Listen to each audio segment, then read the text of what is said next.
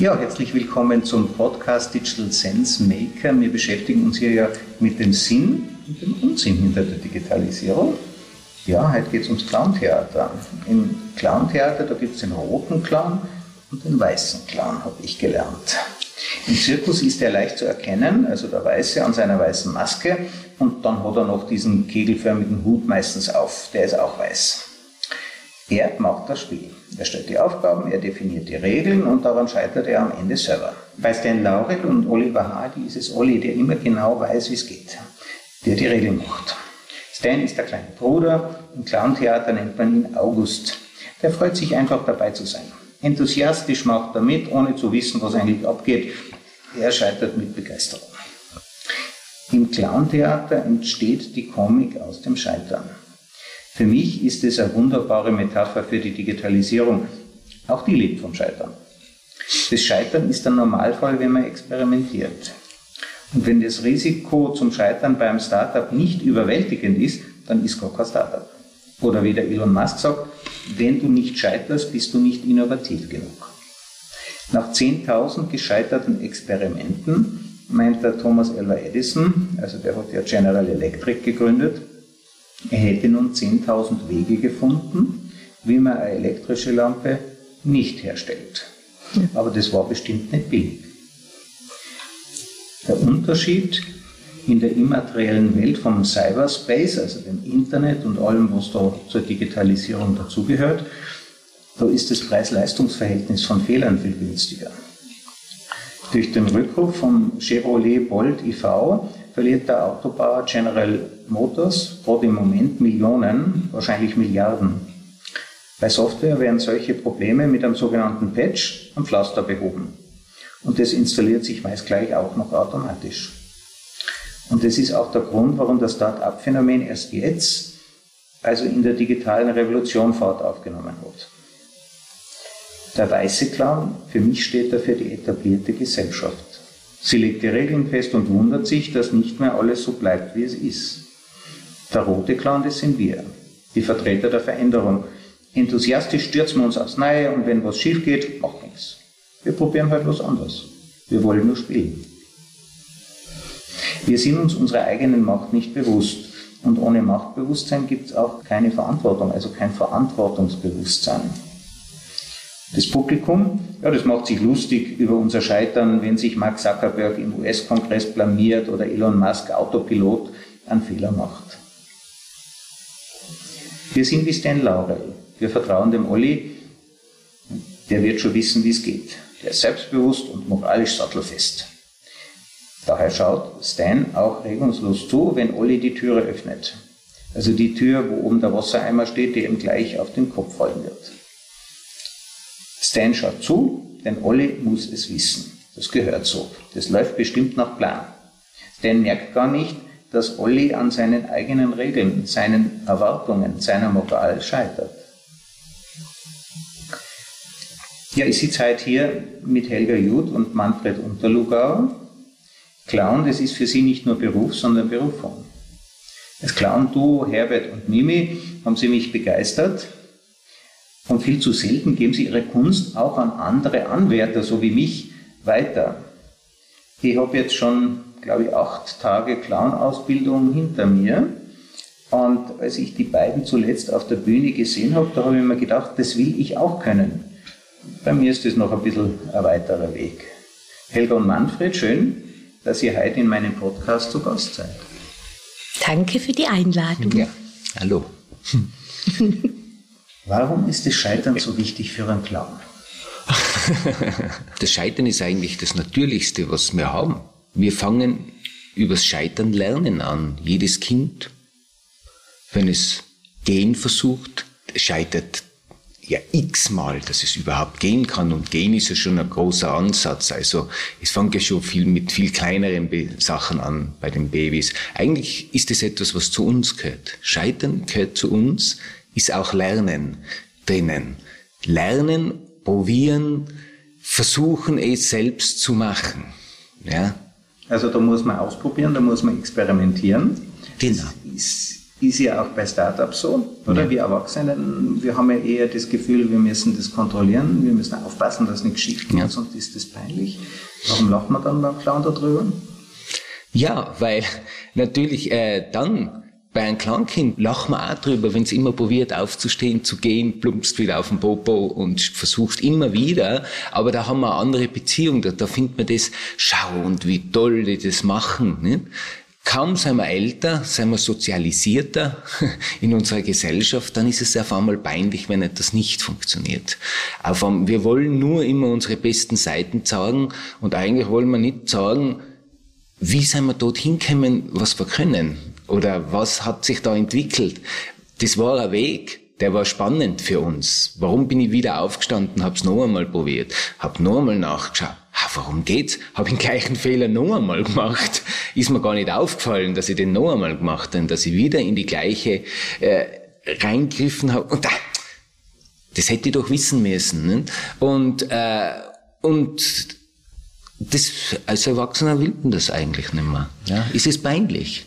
Und im Lachen, Lachen ist ja eigentlich, äh, eigentlich was sehr einfaches, aber dann auch wieder was sehr komplexes, weil es ist das Lachen über das Scheitern von anderen, also man kann es von sich weg tun, aber im Grunde genommen ähm, war, was man unbewusst und sehr reflektierte Menschen wahrscheinlich bewusst sehr wohl, dass man über sich selber lacht, weil das andere, der andere oder die Situation, das ist etwas, was man natürlich bei sich selber auch kennt. Und das ist dann wie wirklich die Spiegelung des Menschlichen, was dann da passiert. Und das Lachen ist eben der Ausdruck von, ah, es passiert eh nicht mehr und gleichzeitig von, ah, das kenne ich. Ähm, uff, ja, also eigentlich dann wieder so was Selbstwahrnehmendes. Mhm. Also der Erwachsene, oder in der Businesswelt, wir überspielen das dann, wenn uns was fällt, wenn uns was passiert, mhm. äh, wenn beim Clown äh, irgendwas ungeplant schief geht, was macht der damit? Im Idealfall sieht er das eigentlich als Geschenk, weil beim Clown es sehr wichtig ist, dass man irgendwie so authentisch wie möglich bleibt und ist und alles, was einem äh, ungeplant passiert, zwingt dich ähm, mit der ersten Emotion, die auftaucht, auf das zu reagieren und damit umzugehen. Und ähm, also es hilft, einen Zugang zu den eigenen Emotionen auch zu finden. Genau. Ja, also auf, auf dem direktesten Weg eigentlich im ersten Moment. Natürlich lernen wir das sehr schnell überspielen und trotzdem ist das Gefühl, das passiert, wenn, wenn, wenn was Ungeplantes ist, ein sehr ähm, eben immediates, wenn es das Wort gibt. Was mhm. sehr, genau. Direktes. Genau, mhm. danke.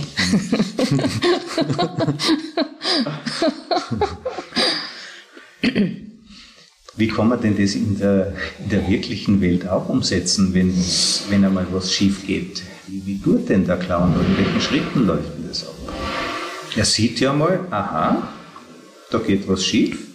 Ja, ich meine, das hat auch, wenn was schief geht oder so, das hat auch mit Humor zu tun. Nicht? Also man kann sich drüber ärgern, äh, man kann sich drüber schämen, man kann äh, sich verstecken oder irgendwas machen, aber man kann auch vielleicht auch mal drüber lachen, wenn was schief geht. Ja, ja das ist passiert, und, und da hängt es dann schon auch, Humor kann auch natürlich viel lösen und, und es auf eine andere Ebene zu bringen. Ne? Also man schaut hin, lässt es zweitens auf sich wirken. Ja.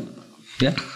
Steht danach aber wieder auf, auf vom Boden, wischt sich den Staub, Staub ab, ab und probiert es nochmal. No, das genau. gehört dazu zum, ja. zum Scheitern, zum Fehlermachen, zum, zum Anerkennen des Unerwarteten.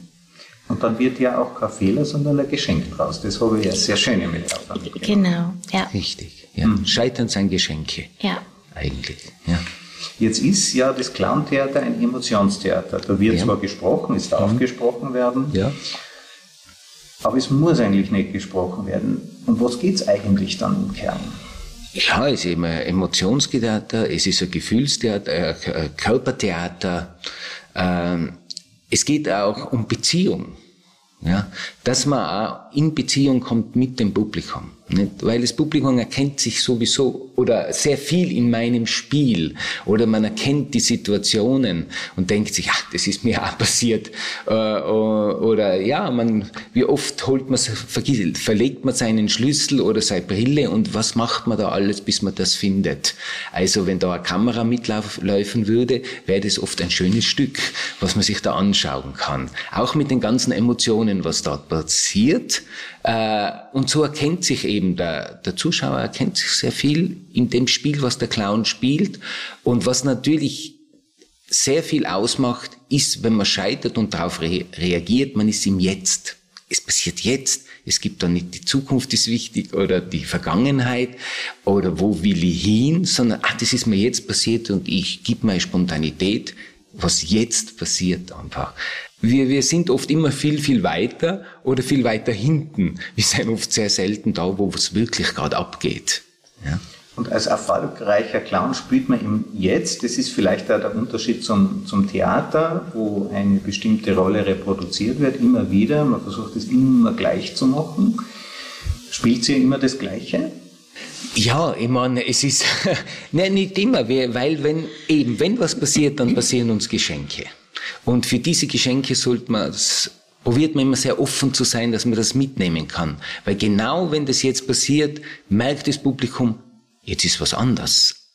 Sie wissen gar nicht, weil sie das Stück nicht kennen, so wie wir, aber sie denken sich, wow, das ist aber spontan reagiert jetzt auf das, äh, weil der Boden so knarrt, auf einmal reagiert er auf dieses Knarren, nicht? Und mit der Zeit merkt man, das kann ja eigentlich gar nicht mehr einstudiert sein, weil wo, wenn der Boden nicht knarrt, äh, was tut er dann, nicht? Äh, Beziehungsweise es gibt auch immer wieder Situationen, wo, wo wir mit dem Publikum interagieren und sowas kannst du auch nicht einproben. Also das ist, das ist sehr im Hier und Jetzt und im Moment und da merken es die Zuschauer ja. natürlich auch. Das ist auch nicht was, was man man trainiert durch immer wieder machen im Grunde genommen, aber eigentlich ist es etwas sehr Spontanes, was jetzt in dem Moment dann passiert.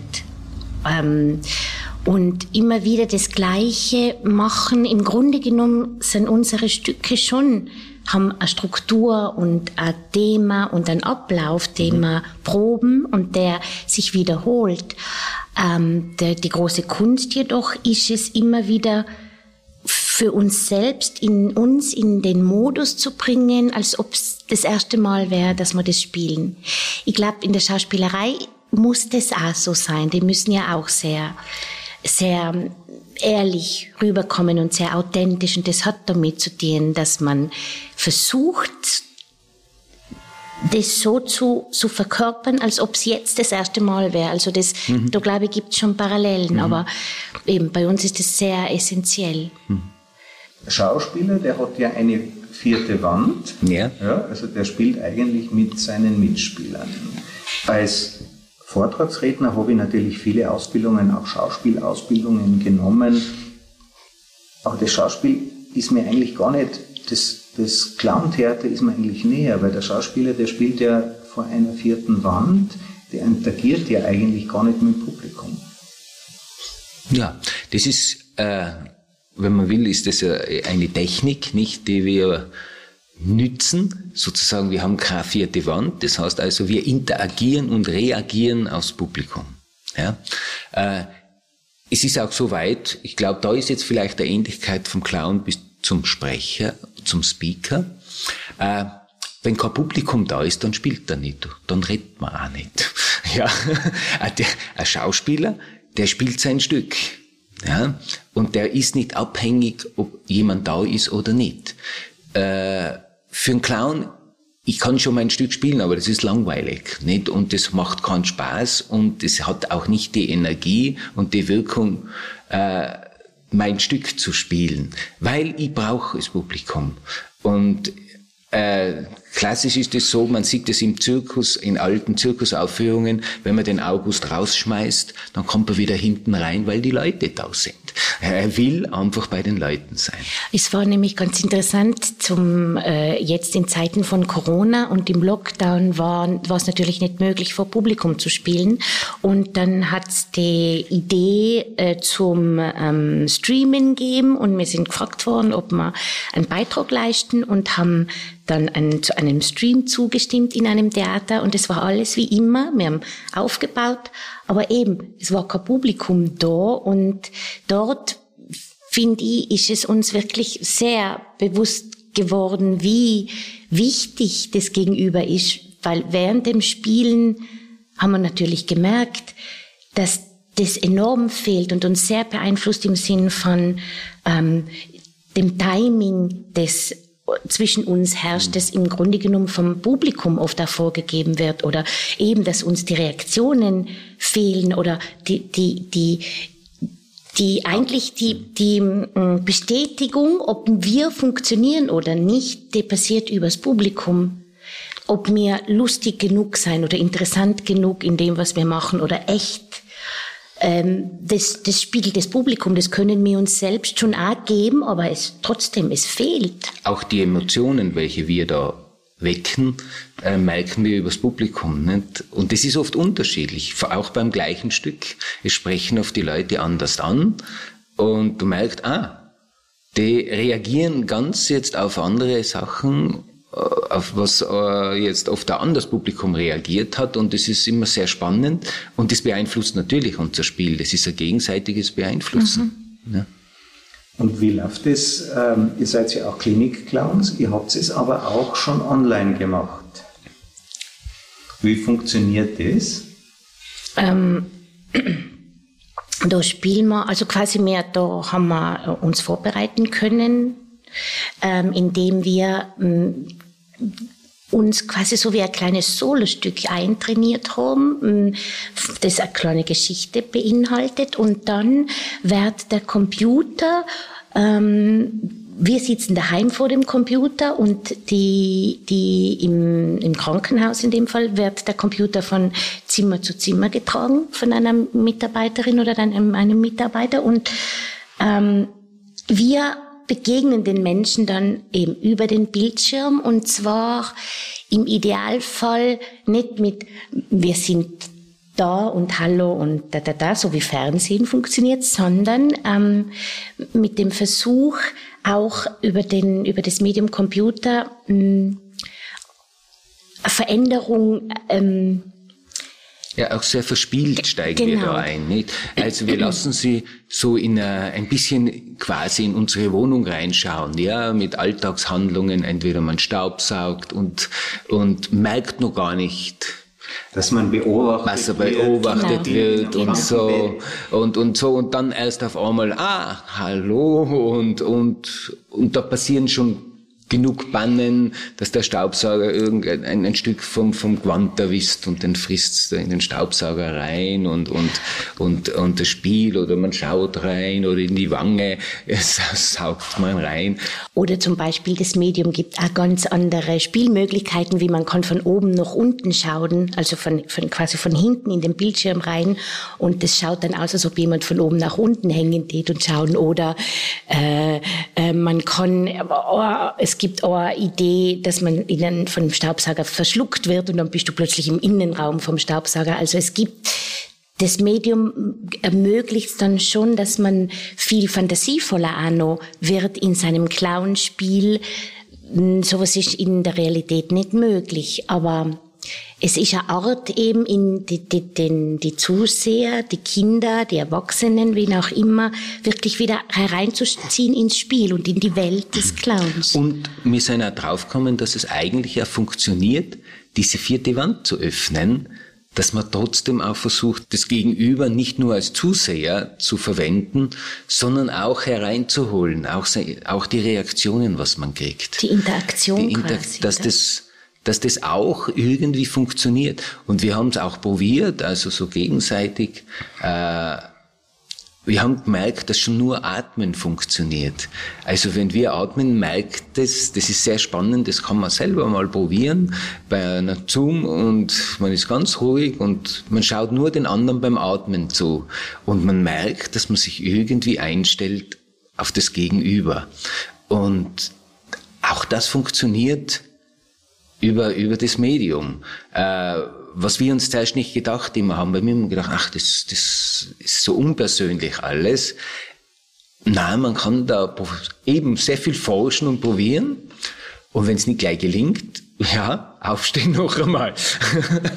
und, aber es geht. Ja. Also man kriegt auch, dass da ein bisschen auch diese Gefühlswelt, es ist nicht ganz tot. Ich glaube sogar, dass Menschen, die Gefühle vermitteln können, die stark ihre Gefühle ausdrücken können, sich leichter tun, mit diesem Medium trotzdem eine Beziehung herzustellen. Ja, es ist also auf jeden Fall nicht äh, ein totes Medium, dass das, dass das nicht gehen soll. Mhm. Ja. Es hat schon seine Tücken auch. Ähm, ja zum Beispiel gerade das Mikrofon und Musik und die Einstellung vom Computer auf Stimme oder auf Laute, das muss man sehr gut ähm, trainieren oder schauen, wo, wo funktioniert irgendwas nimmer. Mm, aber trotzdem. Aber das ist mehr oder weniger technisch, aber sonst, ja. also auf der anderen Ebene, funktioniert das sehr wohl. Mhm. Ja. Und das ist auch wieder spannend, nicht? dass man das wieder verwendet, aufzumachen und sagen, kommt's rein, äh, dass es eine gegenseitige Sache wird, dass es eine Beziehung wird. Ich finde es ja sehr schön, weil es würde ja die Reichweite der Klinik-Clowns erweitern bis in die, in die Zimmer, wo Kinder halt zu Hause betreut werden und auch da könnte man die dann erreichen. Ja, natürlich, das ist auch irgendwo so die Grundidee, äh, irgendwie durch diese Pandemie äh, ist so schneller erzeugt worden, als wir uns das gedacht haben. Nicht? Und jetzt ist es irgendwie Realität worden, dass wir eigentlich auch Kinder zu Hause, wenn sie noch weiter betreut werden oder auch Krankheiten haben, die sie ihr Leben lang haben, äh, können wir sie aber besuchen. Ja? Und es kann aber eben auch ein schöner Besuch sein. Also so wie in einem Krankenzimmer, dass eine Beziehung aufgebaut ist, dass man sich kennt, dass sie mitmachen können. Und ja. ganz hygienisch. Und, Und stimmt. Ja, sehr. Sehr hygienisch. Jetzt vor meinen Auftritten bin ich manchmal richtig müde. Ja, wenn ich so meinen Mittagsschlaf nicht habe oder so. Ähm, Energie, habt ihr äh, davon gesprochen. Wie kriegt man denn die, wenn man sie nicht hat? Da gibt es ein paar körperliche Tricks, Tricks oder Übungen. ähm, zum Beispiel ähm, gut und tief atmen versorgt den Körper mit, mit Sauerstoff und ähm, man kriegt dann ziemlich schnell so einen, einen guten Wachzustand zum Beispiel eine Möglichkeit. Zum Beispiel, ja. Es ist natürlich, wir können uns immer äh, von unserem Körper ausspeisen. Die Energie holen wir vom Körper. Wenn wir einfach auch spüren und empfinden, ein bisschen in uns reinblicken, wie es uns gerade geht, nicht? Äh, das wahrnehmen können und äh, zum Beispiel am Boden, nicht? Wir werden immer am Boden landen. Ne? Und über dem Boden können wir uns aber aufrichten. Wir haben uns ja aufgerichtet über dem Boden.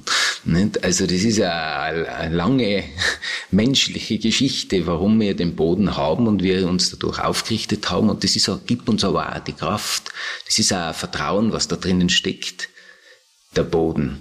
Und äh, von dem aus können wir uns sehr viel Energie holen und das aufrichten, dass wir nach oben gehen. Wir können uns auch nach oben das auch wiederholen. Ja, das ist einfach, und das ist schon einfach, und das funktioniert über dem Boden und dann kann man natürlich, wenn man schaut, dass man viel Energie kriegt, in, in den Füßen, dann merkt man, ah, das stärkt mich, das bringt mich und das bringt auch dieses Vertrauen. Ich stehe da, nimmt man auch ein bisschen Nervosität und ich kann wieder mich der Sache zuwenden, wo ich gerade hingehe. Ja. Das heißt, wenn man quasi zum Beispiel trippelt, vor Ort, am Ort, dass irgendwie die, die Fußsohlen aktiviert werden mhm. und man das Gefühl kriegt oder das Gespür wieder für die Verbindung Boden, Fuß, Körper, so Sachen, alles, was irgendwie die Bewegung ähm, fördert und die Durchblutung da unten, wo man, wo man einfach körperlich wahrnimmt, jetzt bin ich da, also eben, ich, ich, ich spüre die Verbindung Boden, Fuß, Mensch, dann äh, alle Übungen, die irgendwie in die Richtung gehen, dienen dazu, dass man Haben mehr. Ein Beispiel, wie man über die Fersen meinetwegen. Ja, zum Beispiel, ja, wir nennen das den Fersenkuss, also dass man so, so wirklich die Ferse über nicht so jetzt reinhaut in den Boden, aber so drüber streift, ja, aber schon die Ferse wirklich den Boden berührt. Äh, und das, das äh, motiviert oder nicht motiviert, aktiviert. aktiviert. Man merkt es wirklich richtig, dass man danach dann, ja, ah, man ist gut da und jetzt kann man rausgehen und es, äh, es passt. Nicht? Man ist auch bereit. Es ist auch immer, glaube ich, ganz was Wichtiges, äh, sich bereit zu machen. Wenn man eine Aufführung hat oder eben auf einer Bühne steht, man muss sich bereit machen für das. Man lässt auch die, den Alltag hinter sich zurück, die genau. Scherereien vielleicht, ja, sondern entscheidet sich ja jetzt auch, diese Fröhlichkeit ja, äh, zu vermitteln. Und manche, hast du erzählt, brauchen dann auch Watsche hinter der Bühne. Das kann passieren. ja, ja ich habe Kollegen gehabt, der zu mir gesagt hat, gib, gib mir jetzt ein Watschen. Und dann ist er mit mir ausgegangen. Es war anfänglich ein bisschen irritierend, aber dann habe ich gemerkt, der braucht es. Ja, das bringt ihn genau jetzt ja? Ins Hier und Jetzt. Ins Hier eigentlich. und Jetzt. Nicht, dass ich nervös und was ich noch und wo ich bin oder vielleicht tun soll, äh, sondern dann war er da und dann sind wir rausgegangen und ich habe das gemerkt, ja, der braucht es. Ja. Oder Schattenboxen habe ich von euch gelernt, das habe ich jetzt schon auch wirklich ausprobiert. Ja, also mhm. wirklich diese Körperlichkeit herzustellen, wo man als Redner ja immer total verkopft ist, sind sie überlegt, ja, vergesse ich nichts und habe ich alles vorbereitet und mhm. funktioniert die Technik. Also das hat man jetzt schon wirklich und auch diesen Schleifgang, diesen Fersenkuss, mhm. das äh, äh, habe ich jetzt schon sehr, sehr gut eingesetzt, mhm. weil früher habe ich mich beobachtet, dass ich am Anfang etwas leiser bin ja, mhm. Und es funktioniert jetzt also mit der Energie ganz auf eine andere Art und Weise. Mhm. Sehr gut, super. Das ist super. Ne? ja, man glaubt es oft, oft glaubt man das nicht. Es ist sehr, unser Körper ist wirklich in der Hinsicht eine totale Unterstützung. Ne? Äh, die vergessen wir oft einmal, oder? Es ist ein bisschen in den Hintergrund gegangen. Es geht um so viel Geistig oder im, im, im Kopf immer, aber dafür gibt uns, eigentlich hat der Körper eine riesengroße Ressource, uns dieses zu geben. Ja.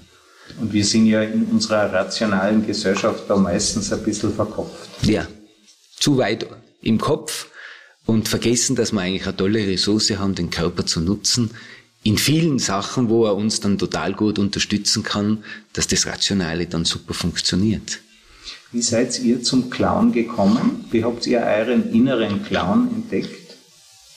Hm, wenn ich an mein Leben zurückdenke, dann war der eigentlich immer schon da, indem ich, ich habe sehr viel ähm, Theater gespielt, also im Amateurbereich, war, bin aber immer für die komischen Rollen gecastet und eingesetzt worden eigentlich. Und äh, rückblickend sehr logisch, weil das wirklich ein Teil von mir zu sein scheint, aber richtig dann ausgebrochen und mir bewusst geworden ist es durch die, durch das Anfangen der Arbeit mit den roten Nasen eben auf, im Krankenhaus. Das, und das war Zufallsbegegnung. Da bin ich durch eine Zeitungsannonce zum Workshop gegangen und bin dann ausgewählt worden. Aber eben, es, der Clown schlummert schon sehr lang in mir eigentlich.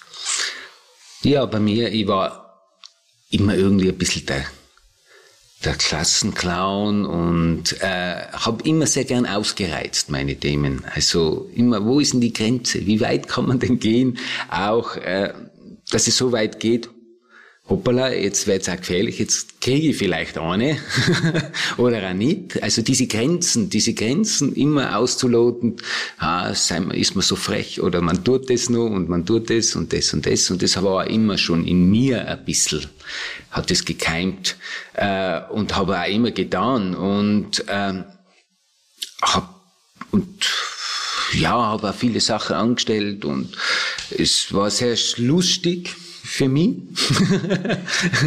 also eine gute Note in Betragen ist sich oft nicht ausgegangen. Nein, es ist nicht ausgegangen. Also ich war so, sozusagen immer ein bisschen der Schwierige, also der Lebhafte in, in der Klasse. Äh, und ja, aber das hat sich es war mir immer sehr wichtig. Ich habe auch immer sehr viel lachen können über mich und hat und, und mit der Zeit, äh, dann bin ich irgendwie zufallsmäßig eigentlich zu der Clownerie gekommen und habe gemerkt, wow, das ist super, das ist, das kann man da sehr gut umsetzen oder das ist, ist sehr nah an mir, dieses Grenzen, dieses Ausloten, äh, zu schauen, was geht, was geht nicht. Aha, jetzt war es zu weit. Es war auch ein Scheitern, weil es zu weit war, aber man steht wieder auf und probiert es noch einmal und man bewegt sich so an der Grenze. Anfänglich habe ich auch immer zu mir gesagt, ich bin eigentlich privat der bessere Clown wie auf der Bühne. Äh, und das ist immer so etwas, wo, wo immer, das, das treibt mir ja immer noch an, was kann ich wirklich auf der Bühne so umsetzen, was so oft in mir schlummert. Also du bist nicht das, was man sonst am Clown unterstellt, dass er auf der Bühne lustig ist und zu Hause garstig. ja, oh, ich bin zu Hause schon auch garstig. Würde ich nicht widersprechen. Nein, es ist, hat nicht nur mit lustig immer zu tun, ja, aber es ist einfach dieses äh, Clown-Sein, ja, diese Grenzen und äh, dass man das auch professionell auf einer Bühne umsetzen kann, braucht ja auch, auch oft ein bisschen Professionalität, eine Genauigkeit, wie macht man das, ein Timing, sich das nur mal anzuschauen, was jetzt vielleicht oft widerspricht, was das andere ist, aber es gehört irgendwie in der Professionalität dazu, aber eben dann so offen zu sein, dass man das zulassen kann, was im Moment passiert. Es gibt nämlich schon Regeln in der Clownerie, die man erlernen kann. kann. Eine Dreierregel, man wiederholt Dinge äh, zwei, dreimal und dann verändert man sie oder eben Running Timing, Gags. genau, das sich, die immer wieder, also ein Element, das immer wieder vorkommt oder Slapstick, also stolpern, zu, auf Türen laufen, das ist natürlich eine Technik. Genau. Aber die muss man trotzdem mit Leben füllen und mit Gefühle füllen. Nicht? Ja. Und die Technik hilft ja auch einmal äh, zu überspielen, wenn man mal nicht weiter weiß.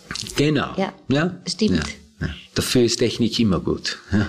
Jetzt, äh, ihr seid Klinikclowns. Äh, Helga, du hast gesagt, über einen Workshop, das ist ja interessant. Wer Klinikclown werden möchte, kann sich mit einem Workshop äh, über einen Workshop bewerben. Muss man halt aufpassen, wenn, wenn wieder einer ausgeschrieben wird. Aber dann ist es eigentlich ein Vollzeitjob.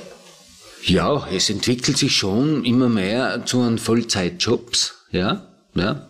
Eigentlich schon? Ja, ja, aber ich würde sagen, per se muss es nicht sein. Ja. Also. Muss es. Ich meine, ihr seid ja dann auf Tournee, ihr macht ja, ja viele andere Dinge, ihr ja. habt es ja auch mit aufgebaut. Hm. Äh, bei uns das Klinik-Clan-Thema, aber es ist ein System geworden, das dahinter ja. steckt. Ja. Also ich bin immer nur so der Meinung, dass es sehr gut ist, äh, daneben auch weiter künstlerisch zu arbeiten, weil sich einfach gegenseitig befruchtet. Also künstlerisch in, in der, am freien Markt. Am freien quasi. Markt sich weiter zu beschäftigen. Es ist sehr gut, in der Klinik zu arbeiten, aber es ist auch immer gut, man kann ja im, das Krankenhaus hat auch als Clown habe ich meine Regeln im Krankenhaus. Ich muss auf gewisse Hygiene achten, ich muss auf gewisse Abstände achten, ich muss, äh, also da gibt's Sachen, die wir auf der Bühne nicht haben. Ne? Und auf der Bühne, und noch, also es ist einfach eine sensible Sache, ich bin der Besucher im Krankenhaus und auf der Bühne sind die Leute meine Besucher. und das ist ein bisschen ein Unterschied. Äh, auf, Im Theater kann das Publikum gehen, wenn es ihm nicht gefällt oder es ist zu viel oder irgendetwas. Wenn ich im Krankenhaus bin, in, äh, das Kind kann nicht aus dem Bett gehen, wenn es nicht will. Also da braucht es von mir eine hohe äh, Sensibilität, das auch zu spüren, was gerade los ist und, und ob es überhaupt geht. Ja, äh, also da ist für mich der große Unterschied äh, an der Freiwilligkeit äh, des, was, Publikums. des Publikums. Ja. Und die Clownerie im Krankenhaus ist ähm, auch ein bisschen, äh, da braucht man auch ein bisschen eine soziale Kompetenz und eben, wie du schon gesagt hast, ein sehr großes Gespür und Empfindsamkeit für das, was es, was gerade gebraucht wird. Und also es ist ein sehr komplexer Job. Neben der oder zur künstlerischen Seite dazu. Und am freien Markt, also wenn man, wenn man quasi Clowns so wie mir im, im, ganzen gesamten Leben und Tagesablauf ist im Grunde genommen, ähm, da, da fällt die Komponente ist zwar auch da, man muss auch, wenn man auf der Bühne steht, immer das Gespür und die Sensibilität haben fürs Publikum, aber man kann trotzdem ähm, freier die, die Kunst der Clownerie eben ausleben. Auf unseren Bühnen ist ja der Clown selten geworden. Mhm. Ist es eine sterbende Kunstform bei uns in unseren Breitengraden? Sie hat nie wirklich, glaube ich, in unseren Breitengraden wahnsinnig angefangen zu leben. Das ist nämlich spannend, seit wir mit der Clownerie angefangen haben, vor 20 Jahren, mehr als 20 Jahren. Nein dort war das Thema schon, ähm, es gibt in Österreich nicht die große es gibt Clowner. keine große Clownkultur. Genau. Ja, es gibt andere Kulturen in Europa wie, wie, wie Frankreich, Spanien, äh, Italien, England, England haben, haben eine andere Clownkultur wie genau. wir. Da ist der Clown auch äh, bei uns ist eher der Clown der Kasperl, äh, wird eigentlich verwechselt mit dem Kasperlfigur, der ja auch eine sehr schöne Puppenfigur und sehr starke Figur ist. Ähm, und es wird so als nicht so als, als Kunstform mehr so gesehen. Nicht? Das, die tun halt ein bisschen was. Ähm, Wenn ihr in Deutschland auftretet, was ihr ja auch ja. häufig macht, Habt ihr gar keine Nase mehr auf? Ja, da gibt's, äh, der, Deutschland ist oft sehr kritisch gegenüber Clown-Theater. Aber wenn sie uns dann gesehen haben, dann sagen sie oft, warum, warum habt ihr denn keine rote Nase auf, ihr seid ja Clowns. Ne? Äh, und mancher Veranstalter hat das schon wieder dann abgelegt und hat uns einfach so gebucht und hat gesagt, ja, ihr seid Clowns. Es gibt Menschen, die sagen, ähm, die Clownerie, also auch Schauspieler, die Clownerie ist eigentlich fast die höchste und schwierigste Form des Schauspiels, wenn man so will. Die Komik und ähm, das zeigt sich irgendwie irgendwo auch in dem Faktum, finde ich, ähm, dass die Clownerie so einen, einen schwierigen Stand hat dass, es, dass sich Veranstalter oft nicht rübergetrauen über diese Grenze, dass sie es ihren Zuschauern nicht zumuten wollen, weil sie sich nicht sicher sein, ob auf der Bühne jetzt wirklich äh, Komik stattfindet oder ob es ein lächel, lächerlich sich lächerlich machen über wird oder so. Also die Grenze ist sehr fragil. Also auch die Veranstalter wollen nicht riskieren zu scheitern. Genau. Ja, das eigentlich. ist ja auch wie mit den Rednern. Man will sich wirklich darauf verlassen, dass das funktioniert. Ja, Manfred und Helga, ähm, Helga und Manfred, vielen herzlichen Dank. Herbert und Mimi, ja. und du, vielen herzlichen Dank, dass ihr heute bei mir im Podcast mit dabei wart. Ja, sehr gerne. Ja, danke für die Einladung. ja, der Clown. Das Schöne an dieser Metapher für mich also das mit dem strengen weißen Clown und dem tollpatschigen August, das ist, dass Stan und Olli Freunde bleiben, ihr Leben lang. Sie haben einen Weg gefunden, auch voneinander zu lernen und es braucht Regeln und deren Veränderungen. Aus dem Spannungsfeld von Tradition und Veränderung entsteht nämlich eine Zukunft, also eine gute Zukunft, wenn man sich selber nicht immer ganz allzu ernst nimmt.